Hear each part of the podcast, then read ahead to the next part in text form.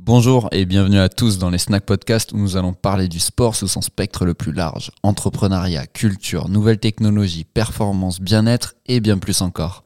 Nous sommes Maxime et Mehdi et le but, à travers nos échanges, est de vous partager un maximum de savoir sur ce sujet qui nous passionne et qui nous en sommes certains vous intéresse aussi.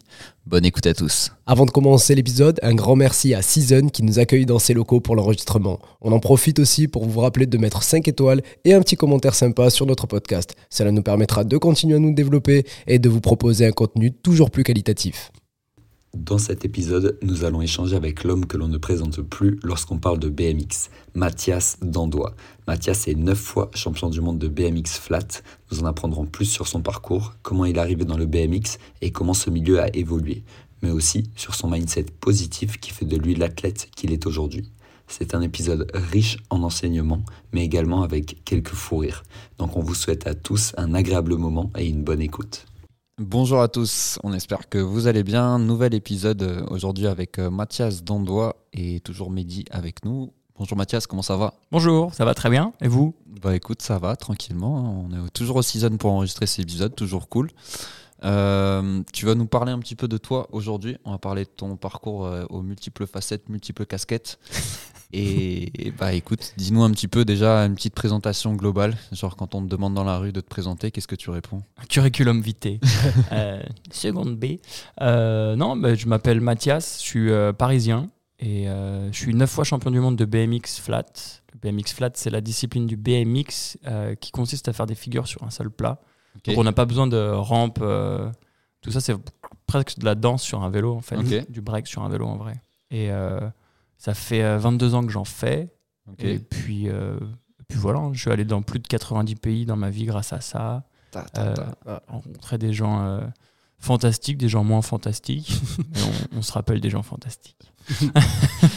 Forcément. Tu as directement commencé avec cette discipline? Euh, de BMX, oui. Ouais. Parce que euh, en vrai, dans ma ville, euh, il n'y avait pas de skatepark. Je viens d'Épinay-sur-Orge, à 20 minutes au sud de Paris.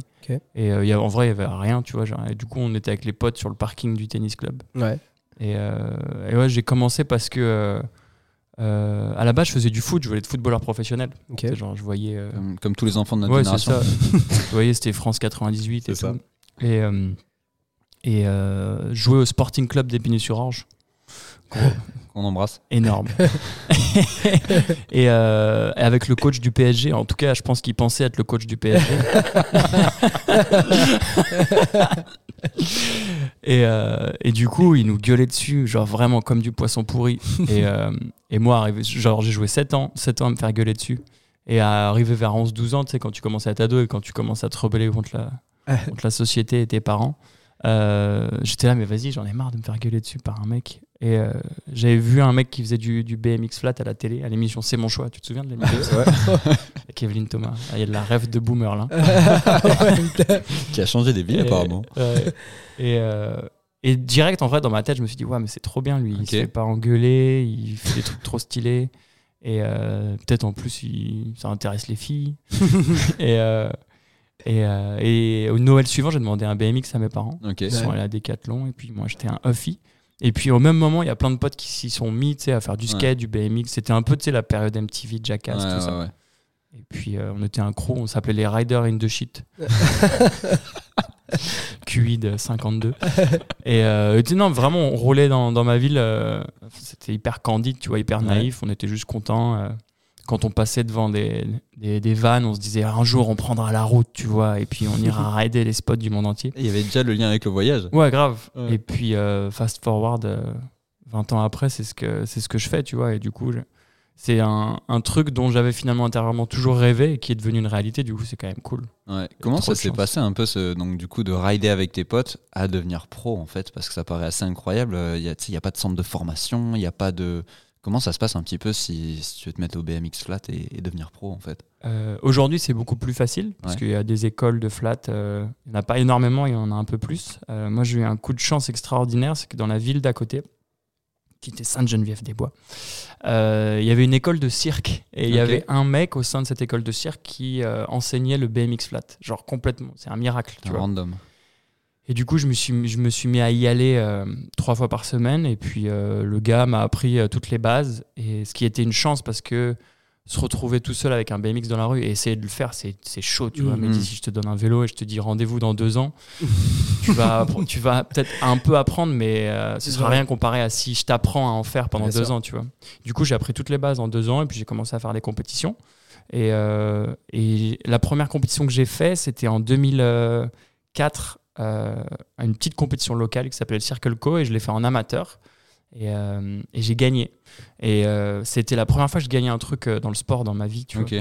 Et j'ai toujours été bon en sport, mais jamais en mode le meilleur. tu Ouais, vois. ouais. Et en fait, de me retrouver sur le podium et, euh, et d'avoir euh, mieux fait que les autres, j'ai adoré cette sensation. Ok. Tu sais, genre en mode vraiment, euh, c'est trop fou et tout. Et, et, et, et sans m'en rendre compte, j'ai- essayé de retrouver cette sensation toute ma vie, tu vois. Genre, pas d'écraser les autres, mais juste de, de le faire, euh, euh, d'être fier de moi, tu vois. Ouais. Et d'être euh, d'être au sommet du, du podium. Et, et d'ailleurs, par, par la suite, c'est devenu un peu un piège, ce- cette recherche de, Toujours de toujours gagner en fait. Ouais. Et, et bref, j'ai continué, j'ai évolué. Après, je suis passé en catégorie expert, après en master et après en pro en 2006.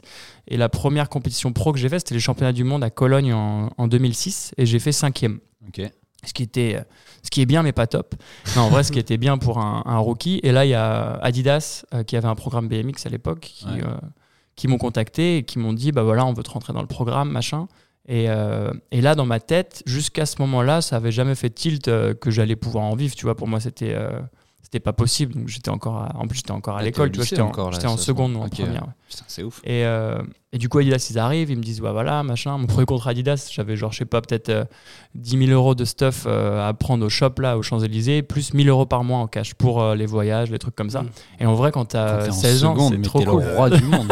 J'étais le roi du pétrole. Incroyable, Michael Jordan. Ouais, c'est ça. Et tellement le roi du pétrole que quand j'ai eu mon bac et que mes parents ils, ils m'ont dit bon bah prends-toi une année euh, comme tu veux pour voir euh, si tu peux euh, si tu peux progresser, je me suis dit je déménage à Paris, j'ai 1000 balles par mois, tu vois. Du coup, je me suis mis dans, dans une coloc avec mes potes et euh, et, euh, et en vrai tu fais rien à Paris. avec 1000 balles par mois. Si t'as payé ton loyer, t'es content Et du coup, après un an, j'étais- j'avais plus un radis. En vrai, tu vois, en plus, j'avais 16, 17, 18 ans, donc en plus, on faisait la fête. En plus, Ouais. euh, tu sais pas gérer ton argent. Je, paie un coup à tout le monde. et et euh, au bout d'un an, j'ai plus du tout d'argent. Et ça, on arrive en 2000, euh, ouais, 2007, 2008. Et, euh, et là, je me suis dit, je vais reprendre des études, tu vois, ou en Ouais. tout cas, peut-être, je sais pas, trouver un taf euh, à côté. Et puis, euh, parce que j'arrivais pas à faire les, les manches de Coupe du Monde, parce que c'était au Japon, aux États-Unis, machin, et c'est hyper tu, dur tu à dois financer. payer tu pour vois. y aller Bah, au début, ouais. Enfin, si tu- si tu veux, Adidas, il me donnait 1000 balles euh, pour ça pour ça, pour, euh, pour voyager, tu vois. pas pour payer des coups à mes potes. Et, euh, et donc, je me dis, bon, bah, ça marche pas, tant pis. Et là, euh, il y a Red Bull qui arrive en France en 2008 Ok. et, euh, et qui m'ont euh, qui m'ont pris dans le team. Et euh, mon premier contrat à Red Bull, c'était euh, un budget voyage illimité. Ah ouais. Donc j'avais un- le numéro de l'agence de voyage de Red Bull et si c'était en rapport avec le BMX, je pouvais booker ce que je voulais.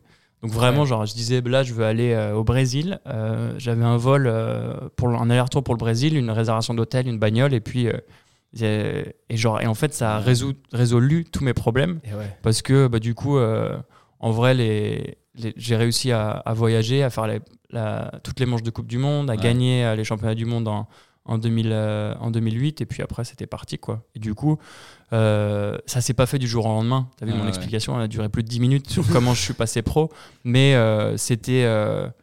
c'est vraiment un, la croix et la bannière. Quoi. Ouais. C'est- Ouais. Il faut- il y a plein de moments où tu dis ça marche pas, euh, mais. Si t'as faut- pas le soutien des marques, c'est compliqué quand même. C'est pas fait. possible. Ouais, c'est ça. C'est encore ces sports où finalement, s'il n'y a pas un sponsor de marque derrière, Non. Si tu- t'es blindé tu de pas. base. En fait, il ouais. faut avoir des parents soit blindés, ce qui n'était pas du tout le, le cas. Moi, je viens de genre euh, une middle class de banlieue, tu vois, Mhm. genre où j'ai jamais été malheureux, tu vois, mais mes parents ils pouvaient pas financer ma carrière. Des voyages au Et- Brésil. non, c'est pas copains. possible, c'est pas possible.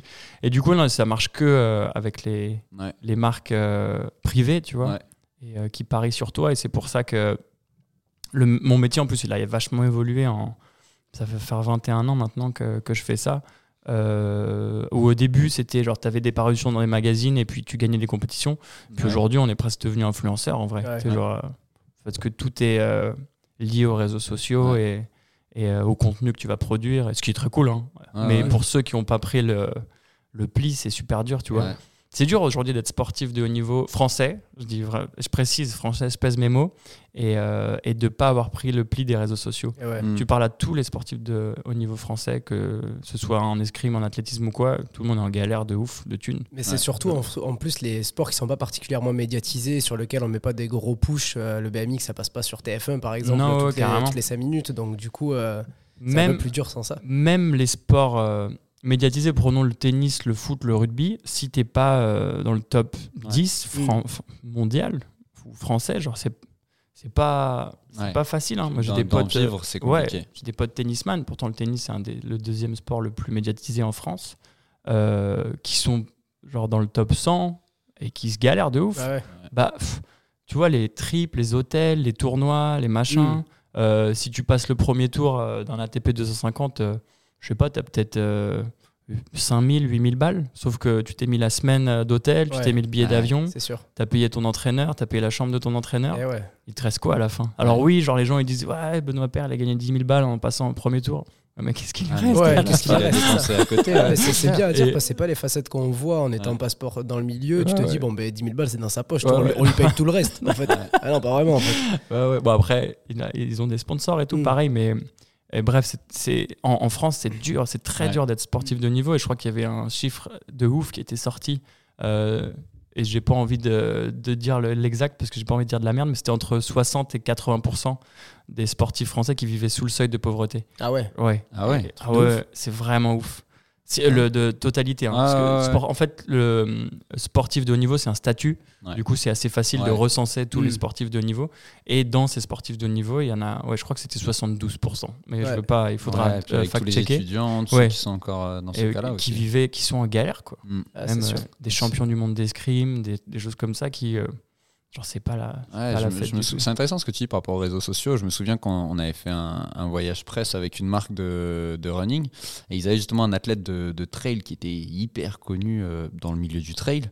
Et en fait, il était merguez sur les réseaux sociaux. Genre, il avait rien du tout. Et c'était la marque qui avait fini par lui dire euh, écoute, oui, t'es, t'es notre athlète, on te paye pour être performant en tant qu'athlète, mais on a besoin que tu communiques Bien et sûr. du coup, il l'avait, il l'avait incité, il l'avait coaché, il l'avait drivé pour qu'il se développe à fond sur les réseaux sociaux aussi, parce que euh, pour eux, c'est la vitrine. Et pour garder les contrats, un peu, c'était un peu ce qu'ils demandaient, tu vois. Ouais, ouais. Et des fois, il y a l'effet inverse. Tu as des gens qui sont un petit peu moins légitimes. C'est beaucoup le cas, euh, je vais encore peser mes mots, euh, dans le sport féminin, où il y a des, euh, des filles qui sont beaucoup moins fortes que d'autres, mais qui ont un plus gros following et Ouais, du ouais. coup qui vont avoir des sponsors. Dans le surf, ça se fait énormément. Ouais. On a une fille, euh, la meilleure surfeuse du monde, qui doit être Jo- Joanne Defay et euh, qui, euh, qui se galère à avoir des sponsors board alors qu'elle gagne genre les plus grosses compétitions du, du CT et t'as d'autres t'as d'autres meufs euh, genre en mode influence machin et qui, euh, qui gagnent euh, 20 fois ce que gagne Ouais. Joanne Euh, tu vois Mais tu sais, c'est pareil, même sans aller chercher le haut niveau, tu vois, nous en tant que coach, il y, a des y a des coachs qui sont pas particulièrement techniquement hyper forts, qui, forts, qui n'ont pas tous les savoirs du monde, mais qui par contre sur les réseaux sont très forts, savent Ouais, ouais, très bien ouais. se vendre. Et on connaît d'autres personnes qui techniquement sont, des enc- encyclopédies, mais par contre elles ont zéro contrat, Ouais. elles font les petits, euh, les petits boulots, tu vois, elles ont un tarif horaire qui est euh, au minimum.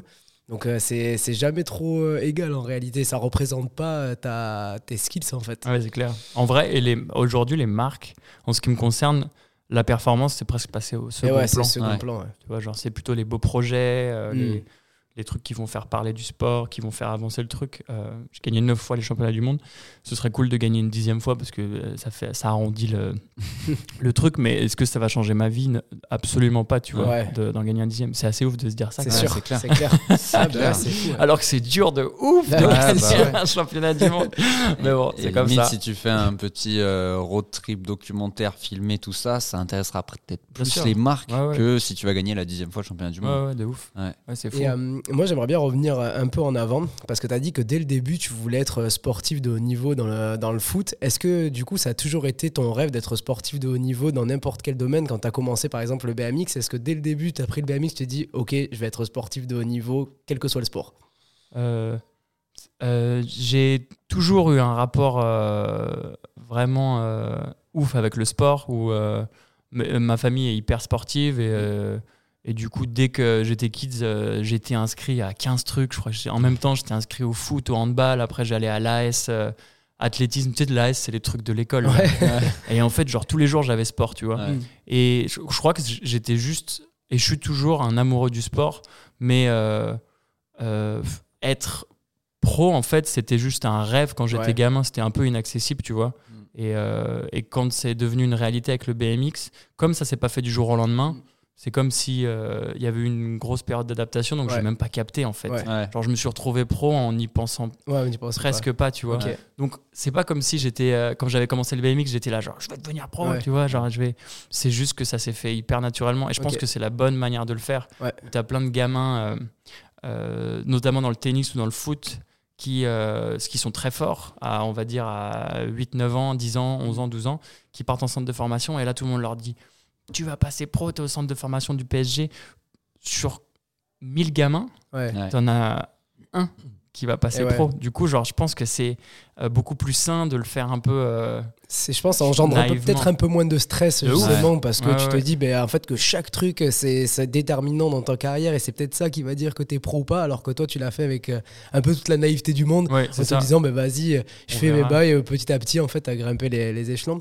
Et ce que je voulais savoir, parce que tu as dit au début que euh, ta famille t'avait dit, ben, tiens, vas-y, prends-toi un an pour voir. Ils t'ont toujours suivi dans, ton, dans ta démarche, même quand ça payait pas du tout, même quand c'était un peu dur. Ouais, mes parents, ils ont toujours été hyper euh, euh, supportifs. euh, c'est en américain cette phrase. Su- ouais, ils ont- ils m'ont toujours supporté. Ouais. Mais tu sais, pas trop, quoi. Ils ont toujours été relax parce que j'avais des facilités à l'école. En Ouais, vrai, genre, je- ok. je, bossais pas trop, mais ça marchait, ça marchait bien. Donc, ils, me lâchaient un peu la grappe là-dessus. C'était toujours hyper important pour eux que j'ai des bonnes notes, tu vois. Mm. Et, mais ça, c'était pas trop un problème pour moi, en fait. Ouais. J'avais un peu le cerveau bien branché pour l'école. Et il y a des kids, tu vois, qui ne l'ont pas et Ouais. qui de- Ouais. galèrent. Moi, je me galérais pas, en fait. Pas que j'étais plus intelligent, mais que mon cerveau, il était Mm. bien fait pour l'école. Et donc, en fait, déjà, ça, ça, moins de pression Comme- là-dessus. ouais. comme ils me mettaient pas la pression là-dessus, j'avais du temps de ouf pour faire le reste. Et puis du coup, ils me laissaient un peu euh, tranquille. Mes parents, ils ont, c'est des gens très très cool et je pense très très intelligents. Ouais. Et ils se sont dit, bah, de toute façon, même s'il foire, euh, il Ouais. pourra toujours reprendre des études après ou quoi. Ouais. Tu vois, ils m'ont, ils m'ont jamais dit, tu, tu feras avocat ou, euh, ou médecin et puis Ouais. point barre, tu vois. Ok. Ils m'ont toujours dit, tu fais un peu, on verra, soit, soit heureux quoi. je sais Ouais, pas. c'est sûr. Mm. Du coup, c'est quand même une chance de ouf. C'est clair. Et c'est quand même une base euh, pour être sportif de haut niveau. C'est euh, il faut quand même avoir un entourage familial qui supporte Eh le ouais, truc. Il y en a des sportifs de haut niveau qui, euh, qui y sont arrivés sans, sans que leurs parents la- les supportent, mais c'est le pourcentage il est beaucoup, Ah bah ouais, plus, c'est sûr. beaucoup Mm. plus faible. quoi. Ça- d'avoir la famille derrière. Encore une fois, c'était cool parce que c'était le juste milieu. Ils n'étaient pas là à toutes les compétitions avec des banderoles, genre allez Mm. Ouais. Mathias, tu vois, genre ils me laissaient aller tout seul et Ouais. Mm. ils étaient, tu sais, genre pile le, le curseur. euh, Ouais, c'est c'est- bon c'est- endroit. c'est bien parce que tu vois, moi je faisais de- du motocross avant et il y a des, par- des parents qui étaient complètement fans de motocross et c'était presque plus. L'enfant le faisait presque plus pour les parents qu'il le faisait Ouais. pour soi. Il avait perdu un peu la passion du truc parce que c'était euh, entraînement tous les jours, c'était, euh, ils étaient là euh, à toutes les courses, etc. Et ça mettait une pression de malade aux gamins qui finissaient par même plus aimer son sport, tu vois, tellement les parents le poussaient, le poussaient, le poussaient. Ouais. Donc, comme tu dis, je trouve que le juste milieu dans cet Mm. accompagnement, il est hyper important. Faut pas trop, mais faut pas non plus que tu sois complètement délaissé parce que ça demande un investissement personnel qui est quand même assez Ah fort. Et euh, ouais, c'est ça, les gens qui vivent un peu par procuration, de toute façon, Ouais. dans, Ouais, tous les- exactement. ouais. dans toutes les situations de la vie, que ce soit Mm. en couple, dans le sport, Et des ouais. choses comme ça, vivre, la- vivre sa vie à travers quelqu'un d'autre, c'est quand même hyper nocif à Et la ouais, base. c'est sûr. Clairement. Clairement. Ça représentait quoi quand tu étais jeune en, en termes d'heures pour qu'on se fasse un peu une idée euh, sur, tes, sur tes semaines Euh, en, d'entraînement? en termes d'heures, quand j'étais gamin, c'était complètement débile. hein. C'était euh, bah, quand j'étais pas à l'école, c'était euh, 10 heures par jour de vélo. Ah ouais, Genre, je partais le matin et je revenais le soir. quoi. J'étais complètement quoi Tu faisais des obsédé. tricks toute la journée Ouais, toute la T'allais journée. rouler et tu faisais des tricks des. J'allais au parking en bas et je faisais des tricks. Mais je sais pas, j'étais euh, comme un comportement obsessionnel. Ah j'avais euh, et, euh, et quand j'avais école bah je me levais j'avais un spot dans mon jardin mes parents ils avaient fait une terrasse Ouais. qui me Ouais. servait en fait de, de spot pour rider Ok. donc très souvent je me levais euh, très tôt Mhm. Avant d'aller à l'école je ridais Ok. je sais pas genre une demi-heure Ouais. après euh, dès que la cloche du midi elle sonnait je courais à fond pour choper le train Euh, J'avais genre 10 minutes de train pour arriver chez moi. Je mangeais, genre, ma mère me laissait un plat Picard. euh, je le faisais réchauffer, je mangeais genre en 8 secondes et demie. Après, je raidais genre une demi-heure le midi. je recourais jusqu'à l'école. Et le soir, euh, je sais pas, euh, j'essayais de faire mes devoirs rapidos et j'ai raidé genre 2 heures le soir, tu vois. Ouais. Et jusqu'à ce que ma mère, elle dise, ouais, là, faut y aller, mon pote. Va au lit, c'est bon. Allez, c'est bon. Eh, c'est pour ça que tu dis que tu fais ça depuis 22 ans, que tu es pro depuis 22 ans. Quoi. Ouais, ouais, genre, je vraiment pro depuis euh, ouais, 15-16 ans, mais Ouais. euh, je fais du BMX depuis 21 ans. Mais les deux premières années, en, en vrai, je les, ai, je les ai fait normalement, tu vois, comme quand tu vas au, au foot quand t'es gamin, tu y vas Mhm. trois fois par semaine. Et, mais euh, dès que je te dis, dès que j'ai gagné cette première compétition, je sais pas, c'est devenu, euh. Ouais. c'est devenu obsessionnel. Mais euh, je sais pas, je te dis, il y a tous les gens, il y a les gens qui en parlent encore à mes parents aujourd'hui, euh, parce qu'ils me voient. J'étais sur le, le parking du tennis club de ma ville. Ouais. Il y avait plein de gens qui passaient et ils devaient péter les plombs. mec. Genre, mais je te jure, quand j'avais pas école, du coup, j'arrivais au spot, c'était 9h du mat et je repartais, c'était euh, ouais, j'étais 19h, genre Ouais. 18h le soir et les gens, genre, ils C'est incroyable. Tu dis que c'est pas arrivé du jour au lendemain, mais quand même, il y a eu un gros investissement. Ah ouais, de- de clair. malade. Mais c'était pas un sacrifice Ouais, du non, tout. c'est, tu Parce kiffais que quoi. genre j'étais trop content, Eh j'étais ouais. avec mes potes. Bah ouais. Enfin mes potes ils passaient une heure ou deux. Moi, je Et restais. tu faisais des tournées avec euh, chacun son tour, Ouais, passer une c'est heure ou deux ça. avec toi. Ouais, c'est ça. Et puis, euh, et puis voilà, maintenant c'est plus, euh, c'est beaucoup plus mesuré. Je fais, je m'entraîne euh, deux heures par jour sur le vélo et puis j'ai, j'ai des, je bosse à la salle euh, Ouais. trois fois par semaine, on va dire une heure et demie. Et après je cours beaucoup parce que euh, les runs c'est trois minutes. Du coup Ouais. il faut quand même être euh, prêt avec le cardio. Et puis, euh, puis voilà. Et puis après je, je me suis jamais forcé de ma vie à aller, euh, aller rider. Mm. J'ai toujours euh, kiffé ça en vrai. Genre même euh, Là, quand tu t'entraînes, tu t'entraînes où du coup euh, avec ton vélo? Euh, j'ai de la chance d'avoir un spot dans ma maison maintenant, euh, euh, à la campagne. Et puis sinon, quand je suis à Paris, il y a plein de n'importe où dans la rue. Ouais. Ouais. Il y a la porte pouchée là sous le périph', c'est cool, c'est abrité. Et puis en vrai, les spots les plus cool, c'est les spots où il n'y a pas trop de passage. Parce Ouais, que ouais. C'est un, un peu impressionnant quand même, parce que pour les gens qui ont jamais vu, donc si je commence à rider genre à Bastille ou quoi, ça va vite faire un- Ouais. un, mode street show. Ouais, c'est T'as la flemme de faire un peu de thunes, Avec ton petit chapeau. petit C'est chapeau ça. devant et basta. non, non, non, il y a des- non, je m'entraîne euh, euh, plus. euh, Ouais, c'est ça, plus dans des endroits un peu plus low-key. Et en vrai, en France, ça va, les gens, ils s'arrêtent pas trop parce que on n'a pas trop cette culture de. Surtout à Paris, d'aller parler à un mec Ouais. qui fait des trucs dans la rue. Ouais. J'ai habité trois ans à New York et, et cinq ans à San Diego. À New York, c'était un, c'était Ah ouais inroulable. En fait, Ah à chaque fois que je faisais un truc, les mecs, ils Fuck yeah, man! Ils me mettaient genre 5 dollars comme ça, je te jure. Je dis, je veux pas, je veux pas. Genre, si, si, si, si. C'est genre- mon métier déjà. et en vrai, genre, tu te retrouves à parler à des gens toute la journée. Et du coup, à la fin, j'étais, enfin, j'étais pas, tu sais, je disais, ah, je suis désolé, je m'entraîne. Du coup, ils sont vénères. Le mec rentrait chez lui avec les poches pleines tous les jours. Ah, il Et se plaint en plus, bordel. Ouais, c'était, du coup, il fallait vraiment trouver des spots low-key à New York. Ouais, ils s'arrêtent, les ricains, ils veulent parler. De toute Ah façon, ouais. les ricains, ils veulent parler. Tout le Putain, temps. Ils sont relous. Jamais on me donne de la thune quand je cours dans Paris. Ah non. Oh, pas le même rapport. Est-ce que tu peux nous dire un peu comment ça a évolué justement Là, tu disais que tu t'entraînais maintenant à la salle et tout. Quand est-ce que cette préparation elle est venue? Comment ta, ta préparation physique, on va dire, elle, elle, est, elle est, elle est arrivée dans ta vie? Euh, elle arrivait tard. Euh, moi, quand euh, j'ai commencé, c'était un, un- le BMX, c'était hyper contre-culture. Euh, Mm. Euh, tu pouvais pas ne- me parler de faire un étirement ou quoi. Ouais. Et puis, en fait, je crois que j'avais tellement été frustré par le foot quand j'étais gamin que Mm. euh, je voulais vraiment. Je faisais ça un peu par euh, antagonisme euh, Mm. sur les autres sports, tu vois. Et du coup, comme je prenais pas ça comme un sport vraiment, je prenais ça comme un euh, moyen de m'exprimer.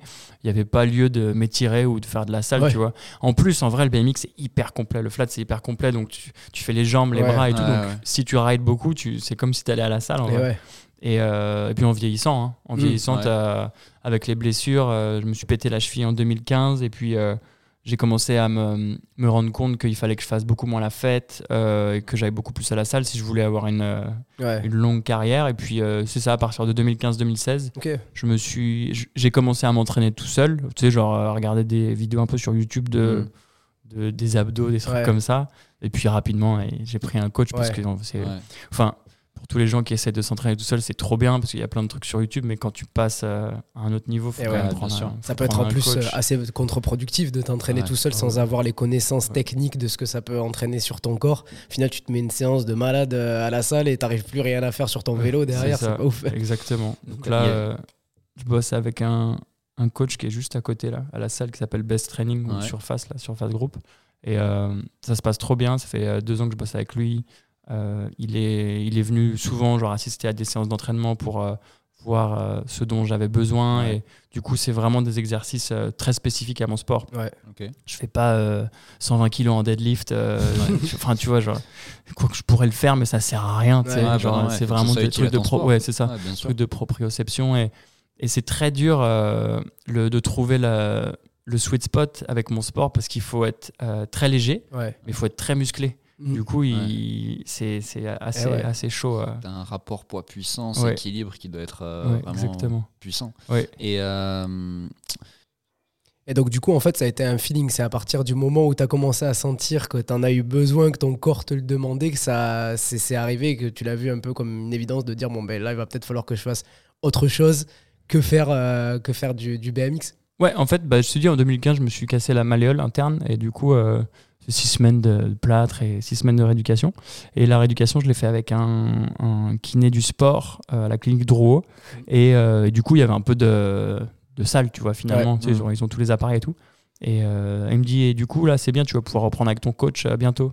Je dis, Ouais. Quel- Parce quel, que- quel coach coach, tu parles et il me dit non sérieux et tout. Et du coup en fait j'ai commencé à, à m'entraîner avec lui. Il a commencé à me conseiller des gens. Et puis euh, en étant entouré en fait tu Ouais. te rends compte que tu es beaucoup plus productif Eh ben genre ouais, en- six mois euh, Ouais, de bah c'est coaching, j'ai vu direct la différence, tu vois. Alors que je sais pas faire 100 pompes le matin, Ouais, c'est ça, c'est pas idéal. Et euh, euh, t'avais d'autres riders qui s'entraînaient un peu comme ça ou t'as été inspiré par d'autres mecs euh, que tu connaissais dans le circuit qui, qui faisaient de la salle, qui avaient des coachs, genre peut-être aux States, je sais pas? Non, il y a- moi j'ai été beaucoup influencé par d'autres, des mecs dans d'autres sports en fait. Ok, ouais. Je sais pas en regardant un peu les intérieurs sports ou, euh, Ouais. ou, ou plus tard en, en côtoyant d'autres euh, sportifs de haut niveau, tu vois, où eux euh, c'était très professionnalisé depuis très longtemps, donc ils avaient Ouais. tous un coach, des manières de s'entraîner. Et du coup, euh, du coup on a, ça a commencé, je te dis, le- en 2015-2016, et après en 2017, on est rentré à la Fédération française de cyclisme, parce que maintenant le sport c'est un sport olympique pour, Mm. qui est, pour le freestyle park. Nous, ce sera un sport olympique. euh, à Paris, ce sera un sport de démo et à, à Los Angeles, un- ça va rentrer en sport olympique. C'est acté du- ça, c'est signé? Ouais, je pense que ça va, ça va tomber bientôt, là, juste après 2024 d'ailleurs. Et euh, donc, on fait partie de l'UCI maintenant, euh, qui est l'Union cycliste internationale, qui sanctionne toutes les compétitions cyclistes du monde. Et du coup, euh, ça, en fait, ça nous a vraiment mis un coup de, de professionnalisme Ouais. à toute Ouais. la scène. Et aujourd'hui, il n'y a plus un pro du top euh, 20 qui s'entraîne Ouais. pas, tu vois. Et. Et ça, c'est fou d'ailleurs, ça s'est vu euh, sur le physique de tous les mecs, tu vois. Ah ouais? Ouais, c'est fou. Genre, on a. Tu vois les, le physique des mecs il y a 15, 15 ans, qui est plus du tout le physique aujourd'hui Ouais. des. Tu vois, comme en rugby en vrai. Ouais, tu vois, genre ouais. en rugby à, à 15 ans, c'était un peu euh, tous des gros tanks. euh, Aujourd'hui, ouais. les rugbyman, ils sont fit. Ah et d'ailleurs, quand ils se rentrent dans le beignet, c'est une Ouais. cata, tu vois. C'est ouais. clair. C'est vrai que ça, vrai évolue de ouf, mais même, même en foot, hein, tu le vois. Ouais. euh, Ouais. Regarde l'équipe de 98, France 98, dont on parlait tout à l'heure. T'es fragile. En par vrai, seul qui corps aujourd'hui. Fragile, maintenant ils sont tous archi stock et Ah tout. Et euh, moi, ce qui m'intéresse aussi, c'est de savoir par rapport aux blessures. Parce que je suppose que bah, en étant un sport. euh, on le qualifie comme étant un sport extrême ou pas? Ouais, ouais, Ouais. bah ouais, ouais, carrément. ouais. Et euh, je suppose que tu es quand même soumis pas mal aux blessures, comme tu l'as expliqué euh, après. c'est ce pourquoi tu as commencé un peu à, à travailler sous une, forme, une autre forme. Comment ça se passe? Est-ce qu'à chaque fois il faut tout recommencer? Est-ce que c'est pas dur psychologiquement À chaque fois tu te blesses de re- re-rentrer dans le parcours pro? Si, c'est très dur. C'est Mm. très très dur psychologiquement. Surtout en fait la première semaine parce Ouais. que euh, il faut réadapter tout euh, ton corps et surtout tout tes, toutes tes hormones, Mm. euh, tout ton cerveau à, à tout d'un coup plus, ouais. plus être aussi actif qu'avant. Et ça c'est très dur. Bah, quand tu fais beaucoup de sport, euh, tu sécrètes tout plein d'hormones Ouais. qui te Ouais. rendent heureux. Mm. Et du coup, bah, quand tu te blesses, bah, tu as beaucoup moins d'hormones. Déjà, tu es deg parce que Ouais. tu es blessé. Mm. Et en plus, tu es encore plus deg. Et ouais, Parce que- c'est comme une grosse redescente euh, ouais. le, le lundi, quoi. ouais. Et, euh, et, euh, et du coup, euh, ouais, il faut, faut faire avec et Mm. surtout, il faut rester positif. Ouais. Et, et donc là, oui, le Toubib, il te dit, bah, t'en as pour trois mois, t'as six semaines de- d'immobilisation, six semaines de rééducation. Et euh, il faut pas prendre ces trois mois comme euh, un gâchis. Ouais. Mm. Il faut prendre ces trois mois comme un- une opportunité de, de faire d'autres choses. Ouais. Parce que si tu te dis, euh, il, faut que je fasse fast forward sur ces trois mois et, euh, et que je reprenne tout à zéro, c'est terrible. Et ouais, c'est sûr. Super long, sûr. trois mois à, broyer du noir. C'est clair. Donc il te faut, euh, je sais pas, il faut trouver d'autres choses à faire, d'autres occupations. Euh, et ça, c'est propre à, C'est propre à chacun. propre à chacun, tu vois. Ouais. T'en as connu qui, qui, après certaines blessures, euh, ont pas su remonter la pente? Ouais, bien sûr. Souvent, quand tu as une grosse blessure, euh, tu te blesses autre part euh, six mois plus tard. Ouais. Parce que tu as tellement peur, en fait, de, de retomber. euh, pour le coup, là, moi, c'est ma cheville en ce moment. Tu as tellement peur de retomber sur la cheville que euh, tu vas compenser sur l'autre pied. Ouais, bah Euh, ouais. Moi, quand j'avais, euh, je m'étais cassé la première cheville, je m'étais fait hyper mal au talon droit euh, euh, six mois après. Ouais. Du coup, c'est- et, et en fait, quand tu commences à être dans ce cycle de te blesser tous les Mm. six mois, ça, c'est terrible. Tu m'étonnes. C'est que un tu- cercle. euh, c'est tu rides six mois vite fait, après tu es reblessé trois mois, et puis tu essaies de revenir six mois, tu te Et ouais. reblesses. C'est là que ça commence à être déprimant. Si tu te blesses une fois tous les quatre ans, bon, bah, tu dis c'est la vie Ouais. et c'est possible de, de revenir. Après, dans ce cycle de blessures, ça, Ouais. ça commence à être chiant. Et puis je suppose qu'il doit y avoir des gars, euh, des jeunes qui arrivent, des mecs qui rentrent dans le circuit, qui ont la dalle, Ouais. qui Ouais, eux ne se blessent pas. Et Ouais, ouais. trois mois dans une prépa, c'est quand même assez, euh, assez long. Ouais. Donc pour rentrer dans le circuit à chaque fois et refaire tout, cet effort-là pour rester dans le top, Mm, Là, je me dis, c'est quand même fou. Et surtout, quand ça arrive, à quoi tu penses? Là, quand tu t'es fait ta cheville, boum, ça arrive, qu'est-ce qui se passe dans ta tête? Euh, bah là, j'avais un, un énorme euh, projet euh, deux jours après ma blessure. Ouais. deux jours après que je me sois blessé, que je devais filmer. Et du coup, dès que je me suis blessé, je me dis, putain, Ouais, merde, fuck, je viens de mettre euh, genre euh, 50 personnes dans la merde. Putain. Euh, donc ça, ça fait chier. Donc Ouais. après, t'appelles tout le monde et tu règles tout. Ouais. Bah après, tu vas chez. Enfin, je sais pas, genre tu dis putain, t'as trop de trucs à gérer, tu sais, d'aller euh, bon à la clinique, d'aller d'aller euh, se faire opérer, d'aller euh, essayer Ouais. de trouver, euh, de, régler tous les problèmes. Et puis une fois que t'as réglé ce problème, tu fais bon, bah là, il- on va falloir, Ouais. tu remontes Ouais. la pente petit à petit. Ah, c'est sûr. Enfin, moi, ça me ça m'épate d'avoir ce mental de se dire, surtout quand c'est ton gagne-pain, tu vois, c'est de te dire, ça arrive, quand ça arrive que c'est, tu fais ça, bon, un à côté, tu te blesses, ça va rien changer à ta vie, tu vois, tu vas être blessé, tu vas faire ta rééducation et tu vas repartir dans ton quotidien normalement. Mais quand c'est ton métier et que te- tu dépends vraiment de l'état de ton corps, on va dire dans un sens, c'est fait, euh, ouais, ça y est, ça peut s'arrêter du jour au lendemain. C'est avoir ce mental derrière de se dire, allez, c'est pas grave, on est reparti et ça va revenir, quoi. Bah, c'est obligé, hein. Ah ouais, c'est obligé parce que sinon, je te dis, si tu te morfonds et puis une blessure, c'est hyper psychologique aussi, donc Mm, il faut quand même garder la tête haute et, Mm. et pas. Et tu guéris plus vite. euh, et ça, ça a été prouvé hein, scientifiquement. Si tu as le moral, que, Bien sûr. que euh, si tu es, si t'es dans la si t'es dans la dépression et puis souvent euh, quand tu es dans la dépression tu vas avoir tendance à boire des coups pour euh, Ouais. que ça passe Ouais, plus vite euh, et, alors chose. là c'est Ouais. vraiment terrible après en fait faut vraiment se, faut se prendre en main direct Ouais. alors oui il y a une semaine où c'est chiant Mm. euh, où euh, bah, il faut un peu faire le deuil de tous les projets que tu avais les Mm. Ouais. trois prochains mois. Pour le coup, moi là, je loupe les championnats du monde et tout, ça fait chier. C'est une Mais- fois par an, du coup, les championnats. Du monde. Ah, du coup, d'où la perte d'avoir été euh, neuf fois champion du monde. C'est ça. Ouais, ouais. Et du coup, du coup après, tu passes, à, Mm. tu passes à autre chose. Et après, en plus, moi, j'ai la chance d'avoir un sport qui est quand même vachement basé aussi sur les skills, Ouais. Mm. entre guillemets. le- le, c'est des tricks et beaucoup de créativité. Mm.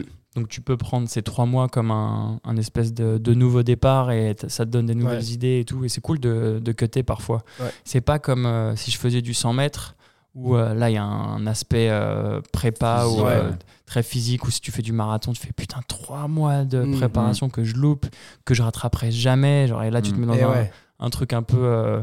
tu penses qu'à ça, tu vois, Mm. tu, fais, tu vois tous les autres qui s'entraînent sur Insta et tu fais ah putain. Ouais. Mm. Alors qu'en vrai, moi, genre, c'est moins dramatique c'est chiant parce que bah, tu perds du temps, mais tu peux revenir, tu peux revenir plus facilement que si c'était un sport hyper Mm. Euh, basé sur euh, la performance pure. physique, ouais. Ah ouais. Ouais, c'est cool. Tu vas travailler ton imagination, tu vas essayer de, de trouver des nouvelles façons Des nouvelles de faire figures, ouais, c'est ça, exactement. Ah, c'est trop cool. Mais moi, je te demande et j'insiste sur le point parce que, euh, bah, à titre personnel, tu vois, je me suis blessé au genou le- le- très souvent quand je faisais du cross aux chevilles et tout. Et c'est vrai qu'à chaque fois, là, quand je faisais de la course à pied, je me suis blessé une fois, deux fois, trois fois. Et à la troisième fois, je me suis dit, vas-y, c'est bon, ça m'a saoulé. Reprendre à chaque Mm. fois des protocoles encore plus lourds les uns que les autres. Est-ce que j'ai vraiment envie de repartir là-dedans? Et, euh, euh, c'est pour ça que je demande, je te pose la question sur ton mindset à ce moment-là. C'est euh, de rester concentré, de voir comment tu vas pouvoir te servir de cette opportunité pour travailler sur autre Mm. chose qui va, te, qui va te servir.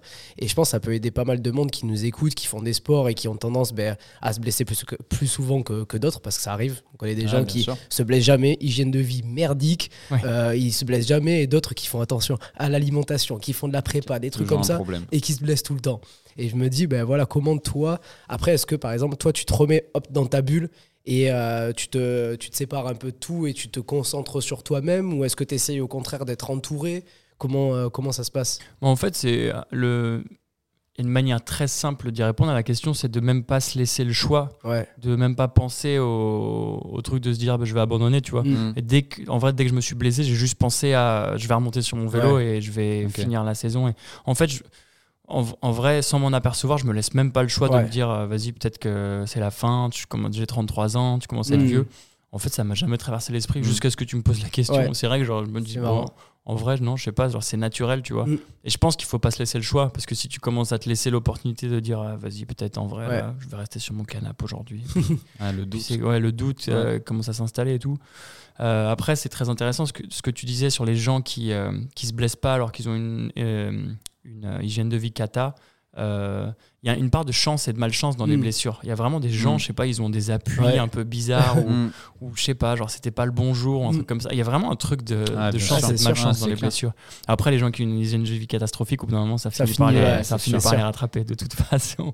Mais- Est-ce que tu penses que c'est ça qui fait de toi justement euh, le, qui fait de toi un pro d'avoir ce mindset où en fait avant même que je te pose la question c'était jamais c'était même pas arrivé à l'idée de penser que ah ça y est c'est terminé est-ce que c'est grâce à ça que t'en es euh, là où t'en es Euh, en- c'est une petite partie, on va Mm. dire. Parce qu'il n'y a pas que le mindset. Alors oui, c'est très beau de, de regarder des vidéos inspirantes sur TikTok, Ouais. mais euh, il y, a- y quand même plein de, de, de trucs à faire à côté. ouais. Euh, donc euh, oui, il faut avoir forcément un mindset. On va dire que c'est quand même la base Mm. Ouais. d'avoir un mindset de champion. et, puis, euh, et puis après, il faut avoir une attitude de champion Ouais. aussi et de ne pas avoir la flemme. En vrai, c'est juste ça, il faut juste pas avoir la flemme. Ouais. Et puis surtout, en fait, aimer ce que tu fais. ouais c'est Ouais. clair Parce que euh, moi, en fait, j'ai la chance, de- j'adore aller à la salle. Moi, j'ai- je parle de- avec mes potes euh, escrimeurs ou quoi, ils me disent putain, on va à la salle, ça me saoule. j'adore, je sais pas, j'adore, genre, ouais. j'adore chiller avec mon coach, on raconte plein de conneries. Et, euh, et j'adore, euh, j'adore ça. Ouais. Du coup, ça me dérange pas, tu vois. J'adore aller courir.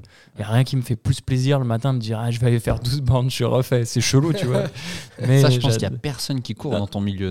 Non, il y a Des personne. riders, Il y j'imagine très pas du tout. Très très peu. Je sais pas, je te dis, j'ai toujours trop aimé le sport et je suis énormément le sport d'ailleurs. Ouais. Je sais pas, j'aime bien ça. Ouais. Du coup, j'ai pas cette question à me poser Ouais. déjà. Ouais. Genre, d'avoir la flemme parce que j'aime bien ça. Ouais, c'est sûr Et tu parlais de la créativité tout à l'heure dans tes runs, dans, dans- dès que tu, tu dois. Comment ça se passe un petit peu? Tu parlais de ce côté un peu skills. Il y a des... Qu'est-ce que tu regardes pour t'inspirer? Est-ce que parce qu'il y a un lien avec la musique aussi Si je me si je me trompe pas lors des runs, comment comment tu crées tout ça en fait?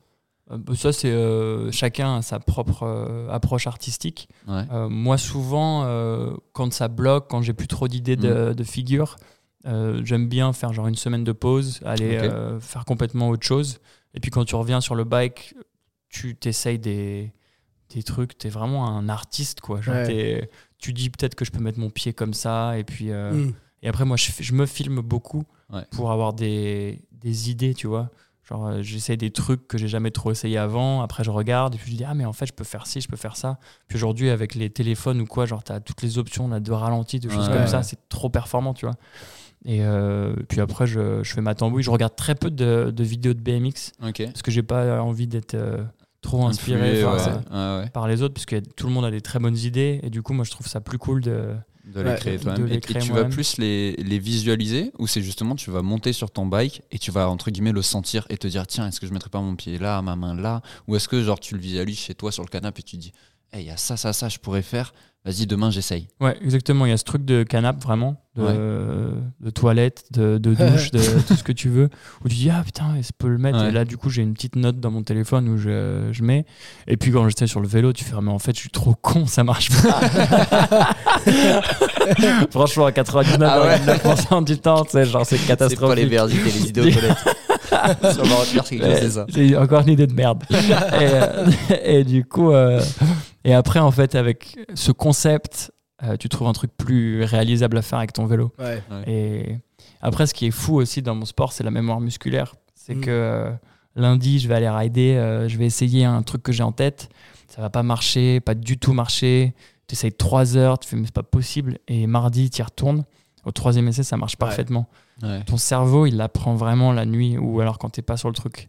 Genre, c'est fou. C'est vraiment clair. fou. Genre, ouais. c'est comme si euh, ton corps, il avait été tout recalibré pendant la nuit et que tu remontes sur le bike et hop, ça passe Ouais. direct. Bam. Et je crois que ça, c'est un truc où je suis plus talentueux que, que les autres là-dessus, Mm. sur euh, la visualisation et apprendre en dehors du vélo. Parce que je- aujourd'hui, je m'entraîne beaucoup moins que tous les autres pros. Ouais. Tous les autres pros, les japonais, ils sont à, je te dis, 7-8 heures de vélo par jour. Et moi, je vais rider, des fois, je vais rider 45 minutes. Tu sais, je vais pas, Ouais. Mm. parce que j'ai d'autres choses à faire, parce que euh, au bout d'un moment, j'ai la flemme. Et, euh, et ça suffit parce que, je sais pas, genre, mon cerveau, il a. C'est routine maintenant. Ouais, non, mais je sais pas, c'est comme s'il faisait un peu tout seul. Ouais. Et euh, j'ai de la chance là-dessus. Mm. Genre, j'arrive à bien visualiser. Il y a des trucs que tu fais aujourd'hui euh, que d'autres n'arrivent pas à faire et qu'ils essayent des trucs que tu as fait pour, en étant le premier à le faire et d'autres qui ont testé de faire pareil mais ça marche pas. Ouais, euh, et au même titre que euh, tout le Oui, qu'il y a plein de trucs que les autres font et que moi je trouve ça impossible. On, Mm. a, on fait tous avec nos propres qualités, tu vois. Mm. Moi je suis le plus grand du circuit mondial aujourd'hui, de Ok. loin. Je fais 1m86 et la moyenne euh, de taille c'est, euh, je crois que c'est 1m75, tu Ouais, vois, 1m70. C'est vraiment euh, plus, euh, beaucoup plus petit. Et, euh, et du coup, euh, ça, ça change le style des tricks et les, Ouais, les figures sûr. parce que j'ai des longs bras, des longues jambes, donc je peux aller faire d'autres choses. Ouais. Par contre, sur des trucs où il faut être plus compact et plus gainé, je vais me galérer, tu vois. Et euh, et voilà, j'ai plus une dégaine de poulpe que de et qu'un petit japonais, tu vois, qui va Ouais. être hyper actif et qui va sauter partout. Et moi, je suis incapable, tu vois. Mm. Donc, euh, ça dépend aussi de. Ah, mais vu que tu es neuf fois champion du monde, c'est qu'il n'y a, pas une tendance qui s'est dessinée avec, avec des athlètes un peu plus grands qui sont arrivés sur le circuit? Si, ouais, carrément. ouais. Il y en a eu. Il y en a eu. Et en fait, moi, j'avais hyper peur quand j'étais môme, euh, quand je grandissais, de- d'être euh, trop grand. Je me mesurais tous les matins. Ah ouais? En fait, ouais, bah, mes idoles, elles faisaient euh, 1m70, tu vois. Ouais. Et moi, à, à 14 ans, je faisais déjà 1m75 et j'étais Mm. là, putain, il faut que ça s'arrête. Bah, T'as bien de la chance parce que moi je Ah me demandais ouais. quand est-ce que ça continue. Ah, Pareil, genre dans le basket, je regardais, j'ai tous deux mètres, j'étais là avec mon pauvre 1m80, je disais bordel, je vais jamais être NBA. Non, voilà. Non, ouais. Donc, euh, chacun, a sa, chacun a ses propres skills, Ouais, en fait. ouais. Fait en fonction de son corps. Quoi. Ouais, exactement. C'est marrant parce qu'il y avait un mec, euh, je sais pas si t'as suivi un peu le motocross, euh, euh, qui avait, euh, qui innovait tout le temps. Il s'appelait Tom Pages. Ouais, ouais. Ben, ce gars-là, à chaque fois, il sortait des trucs de malade. Tu te disais, mais d'où ça sort, quoi? Mais En fait, je pense que ouais, il faisait en fonction de son corps, de son imagination. Il y en a plein qui ont essayé après. Bon, il y en a plein qui ont fait après d'autres trucs encore plus fous les uns, les uns que les autres. Mais à chaque fois, c'est vrai qu'il innové. Il avait cette créativité. Et je pense que dans des sports comme ça, qui je trouve, moi, sont des sports artistiques, parce que ça, Ouais. dépend, ça dépend énormément de la personne qui est sur le vélo, quoi.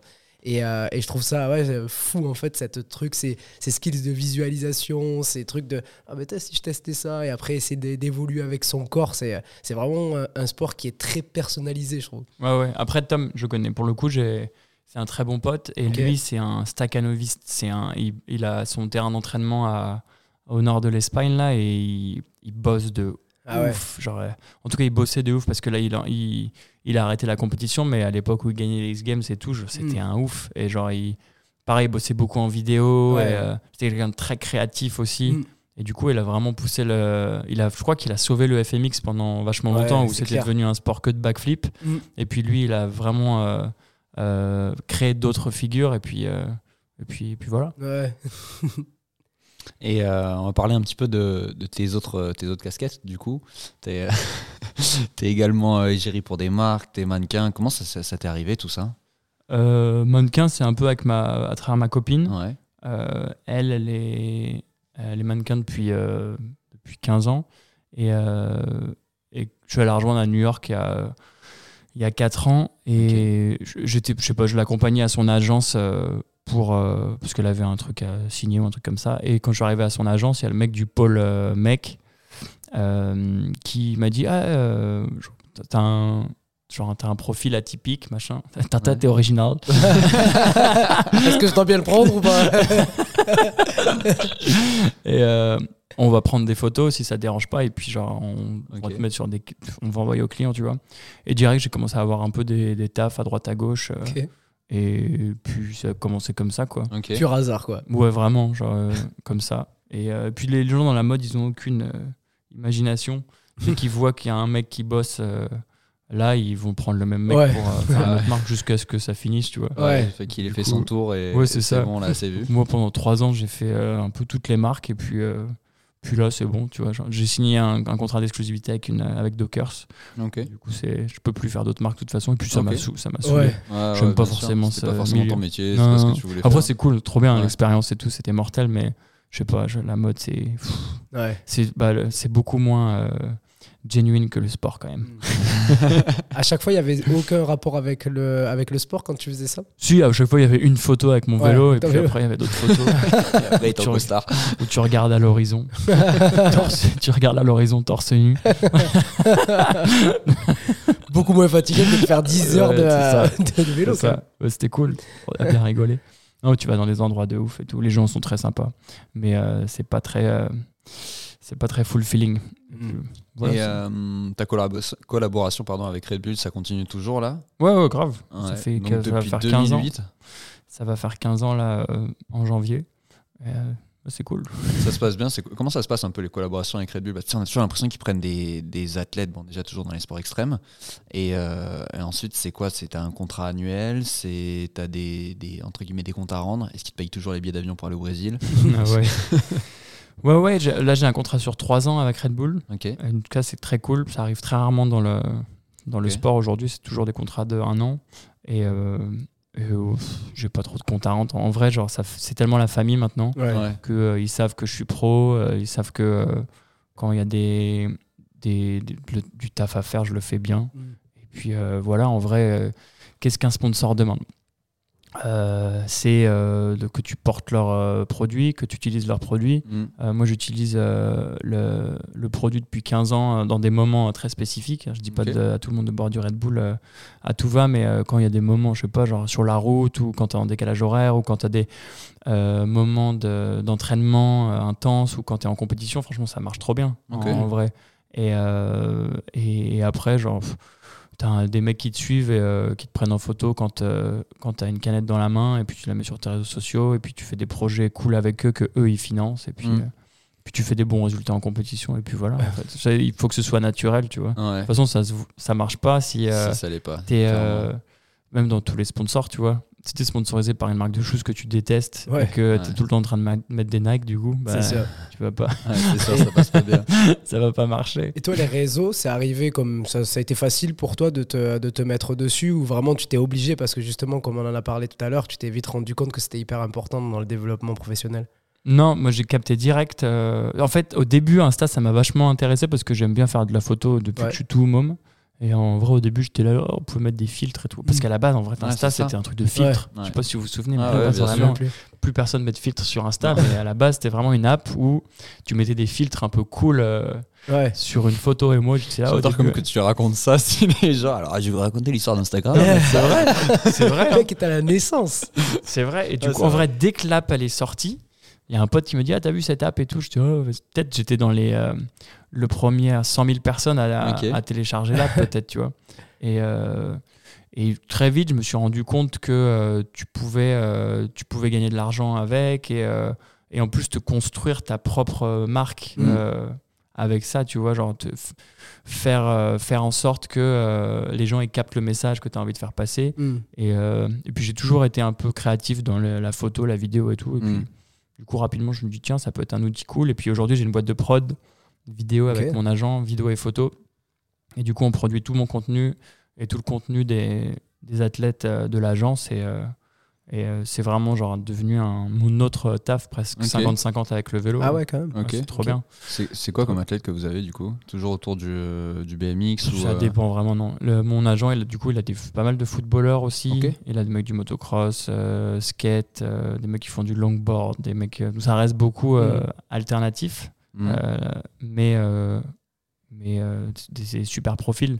Et du coup, Aujourd'hui, les marques, elles ont plus envie de, de se prendre la tête à trouver un concept, à produire le truc et tout. Et ils veulent juste donner aux gens un budget Ouais. et puis Ouais. euh, débrouillez-vous avec. Puis nous, on, est les gens qui se débrouillent avec. Ouais, c'est ok. cool. Trop bien. Du coup, c'est cool, ouais. Ça, Ça, ça a été une ambition euh, depuis le début. Tu t'es dit, bah, tiens, j'aimerais bien pouvoir faire ça ou c'est arrivé un peu euh, sur, le, sur le moment? Non, non, ça, c'est arrivé après. Ok. En fait, je voyais que de plus en plus, euh, les, les gens s'intéressaient de moins en moins à mes, mes résultats en compétition parce que j'ai beaucoup gagné et de plus en plus à, à un peu les images derrière, euh, les, la- les belles vidéos. Et, euh, et à chaque fois qu'on faisait un projet avec un de mes sponsors, c'est moi qui devais faire le, le DA sur les projets, tu vois, à dire, parce que c'est dur à filmer du BMX. Ouais. Et du coup, euh, je voyais les boîtes de prod, euh, le, le filmeur, il se galérait à faire Mm. un bon shot. Donc je lui dis non, mais je pense qu'il faut que tu utilises cet objectif et que tu le shootes comme ça.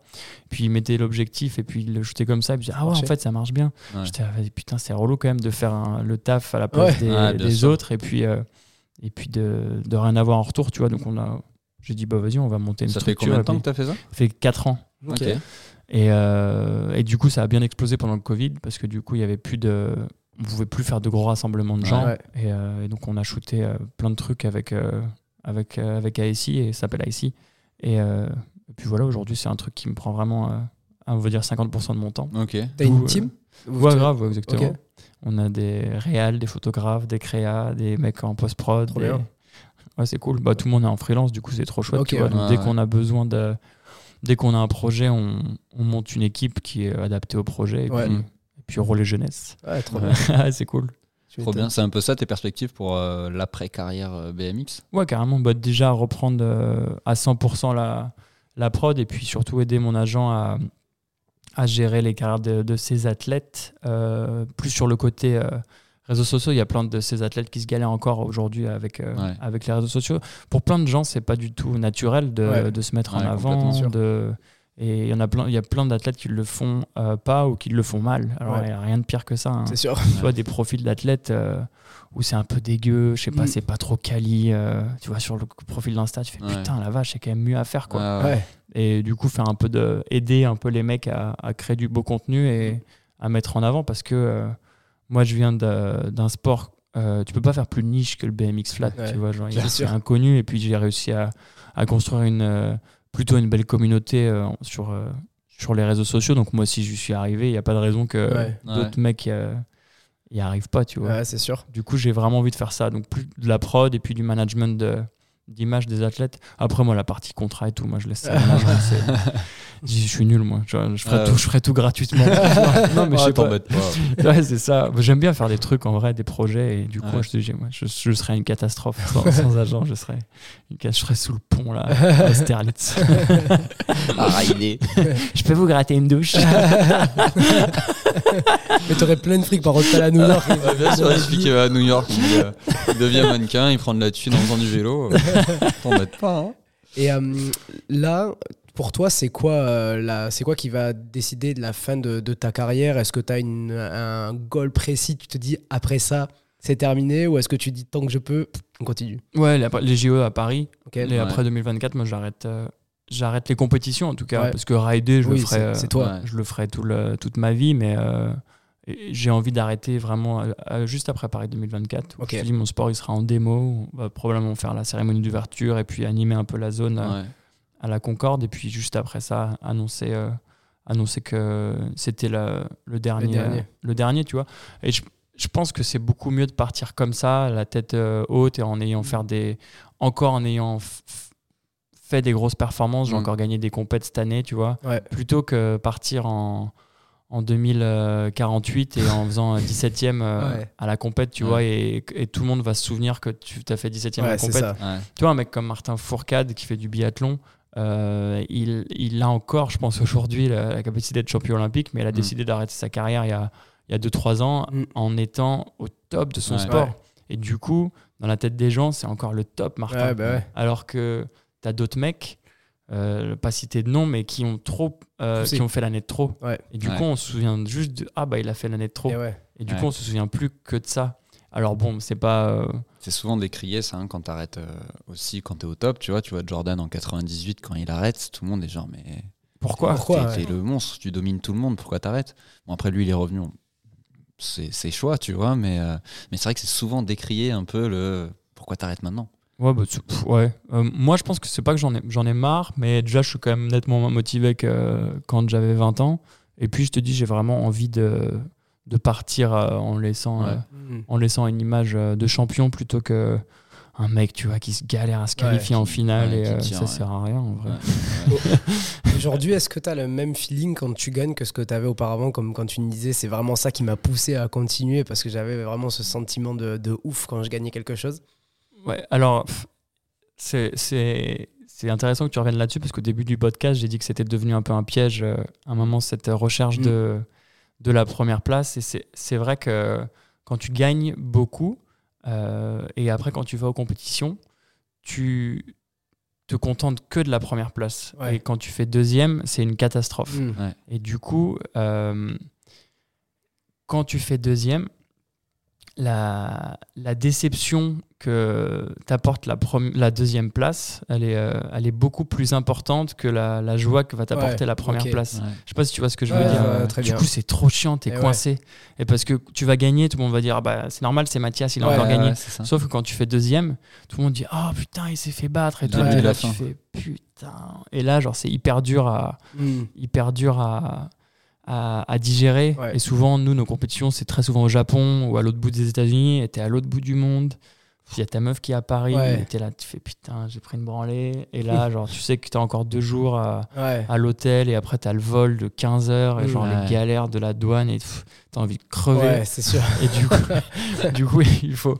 il- il- c'est- difficile comme, euh, comme situation. Ouais. Et est-ce que, quand, à force de gagner, tu sais, t'arrives premier, premier, premier, tu commences à te mettre un peu la pression de oulala, là, il faut vraiment pas que je redescende parce que sinon ça va être terrifiant. Ouais, bah, ouais, bien sûr. Bah, clairement, bah, Mm. euh, avec ce, avec ce système-là, Ah ouais. encore plus, parce que tu as plus peur de, de perdre que peur de louper un run Ouais. ou quoi. Mm. Genre, tu veux surtout pas genre, avoir ce Mm. feeling de, de perdre. Aujourd'hui, je l'ai beaucoup moins, tu vois. Parce que euh, c'est quand même un peu plus rare que je gagne vraiment une compétition. Ouais. Je suis toujours dans le top 5, souvent en compétition. Mm.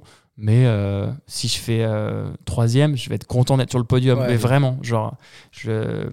sur la tête de ma mère, je suis refait. Non, mais c'est vrai, genre, je genre quand ils appellent troisième place, Mathias, tu vois, je fais putain, trop cool parce que les deux devant moi, ils étaient clairement euh, au-dessus. ou- Ouais. et juste, genre, je suis content parce que le quatrième, il était quand même super Ouais. fort Ouais. aussi. Et, euh, et sauf qu'avant, quand on me disait troisième, mais j'étais là, putain, limite, je voulais pas aller sur le podium. Ah ouais. Ouais. Ça t'a li- ça t'a libéré ça maintenant d'avoir ce, ce feeling? Ouais, ouais, ouais, carrément. Ouais, ouais. Bah, ça vient aussi du fait que je suis moins intéressé par la compétition, Ouais. et plus par la, la production et puis le management des autres. Et Mm. j'ai mis un, je suis passé un peu, euh, ça me passe plus au-dessus en fait. de-. Et du coup, je suis beaucoup moins stressé en compétition, ouais. finalement plus performant Ah ouais, c'est euh, sûr. aussi quoi. C'est un peu comme en boxe, tu vois, il y en a, ils, vraiment, le, le score, le zéro, il est hyper important, tu vois. Donc, euh, ils optimisent au maximum la Mm. gagne, la gagne, la gagne. Et au bout d'un certain moment, quand tu arrives à, à genre 20-0, tu te dis, bah en fait, le, Ah, défaite, une fois que j'ai euh, la défaite, elles, te, elles peuvent te terminer. Il y en a plein, ça, Ouais. ça termine leur carrière, en fait. Ils font une défaite à partir de 20, c'est terminé pour Ouais, eux, il n'y a plus de Ouais. sport, quoi. Bah, Cyril, euh, genre, il, avait, Ouais. il était invaincu non, jusqu'à jusqu'à sa défaite. C'est vrai que tout le monde parle que de sa défaite. ouais, oublié les- C'est terrifiant, La, la Ouais. dizaine de combats qu'il a gagné avant, tu vois. truc de ouf. Et euh, bah, t'as euh, Fury aussi, genre, Ouais. il disait ouais, je vais revenir finalement. Mais en fait, du coup, t'es toujours euh, le Ouais. cul entre deux Eh chaises, ouais, tu vois. sûr. Parce que Très si tu reviens et que tu te fais, tu prends une branlée, t'es Mm. deg. T'imagines, t'as travaillé pendant toute ta vie, t'as fait des 10 victoires, des 20 victoires, on se rappelle. de- Ah ouais, La c'est seule pour putain de ça que défaite c'était la pression pour Mayweather, tu Ah vois. ouais. Il revenait, ah, ah, Ah s'il la perd celle-là, Ah ouais, genre c'est t'as l'impression que tout va s'effondrer. Alors que bah non, mec, ça reste le plus grand. euh, Ouais, mais comme il dit, en fait, c'est ça que les gens retiennent c'est malheureusement. Ouais, qui est ouais. traître. Et en fait, une fois que t'as perdu une ou deux fois, finalement, après, genre, tu te dis, ah, bah, ça va, je suis encore en vie. Je suis encore là. Chier, mais je suis encore en vie. Ouais, tu m'étonnes. Euh, bah écoute, on va toucher à la fin du podcast. Ouais. C'est quoi un petit peu tes, tes ambitions pour la suite? Parce qu'on on t'a vu au cinéma également. Et est-ce que ça, c'est un de tes projets ou pas? Non, pas du tout. non, après, c'était une super expérience. Ouais. J'étais trop content de le faire et trop chanceux de l'avoir fait aussi. Ouais. puis C'est pas donné à tout le monde d'avoir un, un rôle principal dans un film. Mais euh, donc, clairement, pareil, c'est un peu comme le mannequin. Ouais, c'était des petites parenthèses un peu cool. Je suis pas très à l'aise dans ces Ok. Mm. milieux-là. Ok. je, je, je sais pas. Ça me, ça me remplit pas le cerveau. Ok. Ouais. Du coup, non, qu'est-ce qu'il y a? Ben non, genre de d'essayer de gagner un dixième titre, ce serait chouette. Ouais. Euh, Donc ça serait 2023 ouais. Ouais. euh, et c'est euh, à Glasgow et c'est euh, ça va être assez cool. C'est toutes les disciplines UCI euh, donc du cyclisme, qui ont les- leur championnat du monde en même temps. Ok. Donc la route, la piste, euh, la descente, euh, le Ça, c'est BMX flat. C'est la première fois que c'est comme ça Ouais, Ça va être un beau rassemblement. Ouais, un super gros rassemblement. Et du coup, euh, ce sera sûrement mon dernier championnat du monde. Parce que euh, celui d'après, il c'est en, en novembre 2024 à, Ouais. à Abu Dhabi, il y aura déjà eu les Jeux. Donc euh, je pense qu'en 2023, c'est mon dernier. Et puis après, passer, euh, passer tranquillement à la, à la suite, à la prod, Ouais. à gérer les autres. Et, et je te dis quand même apporter aussi euh, un peu mon savoir, entre guillemets, à la nouvelle génération. Et- parce que c'est ça la base de mon sport aussi, c'est Ouais. de, de passer la torche aussi. Mhm. faut pas euh, rester accroché euh, trop longtemps. Bah ouais, c'est clair. Le marathon de Paris 2024 aussi. Bien sûr, Ah ouais. avec le, le team Orange et, euh, et essayer de, de passer en dessous des, des 3h30. J'aimerais bien. Je fais 3h36 à. New York. Et puis, euh, Tu vas le faire facile. ouais, je sais pas. Je attends, je t'ai vu courir, on a couru un peu ensemble. Ouais. Mens pas maintenant. Et puis voilà, hein, on va dire. C'est ça. Trop, Trop bien. Et euh, on termine toujours aussi par te demander à une personne à nous recommander sur le podcast. Personne à vous recommander sur le podcast. N'importe qui. Qui a un lien avec le sport. Un peu grave. quand même. Euh, moi, je pense une personne très intéressante à interviewer et qui va euh, tout casser à Paris 2024, c'est Sacha Zoya. Mm. Et euh, qui, est, qui est un bon pote et euh, qui est trop frais. Et voilà. il sera ravi de venir là en plus, je pense. Ok, est trop cool. cool. Il fait la même discipline que toi Il fait Non, du ça, 110 c'est mètres. vrai, 110 Ah, mètres. C'est marrant parce que le gars qu'on a interviewé juste tout à l'heure, il nous a recommandé Dimitri Bascou. Également, du coup, sur du 110 mètres. Ok, c'est drôle. Donc, Il euh, faut dire que les mecs du 110 mètres ouais, sont cool alors. On peut faire ce constat. Trop bien. Bah écoute, merci Mathias. Grand Merci plaisir, beaucoup, merci à vous. Yes. À plus tout le monde. À bientôt. Merci pour votre écoute. On espère que cet échange vous a plu autant qu'à nous. N'oubliez pas que vous pouvez nous suivre sur les réseaux sociaux si vous voulez en savoir plus sur nos aventures. Et bien sûr, de nous mettre 5 étoiles parce que ça fait toujours plaisir. Et si vous mettez un commentaire au passage, ce serait incroyable. Merci à vous et on se retrouve très vite pour un prochain épisode.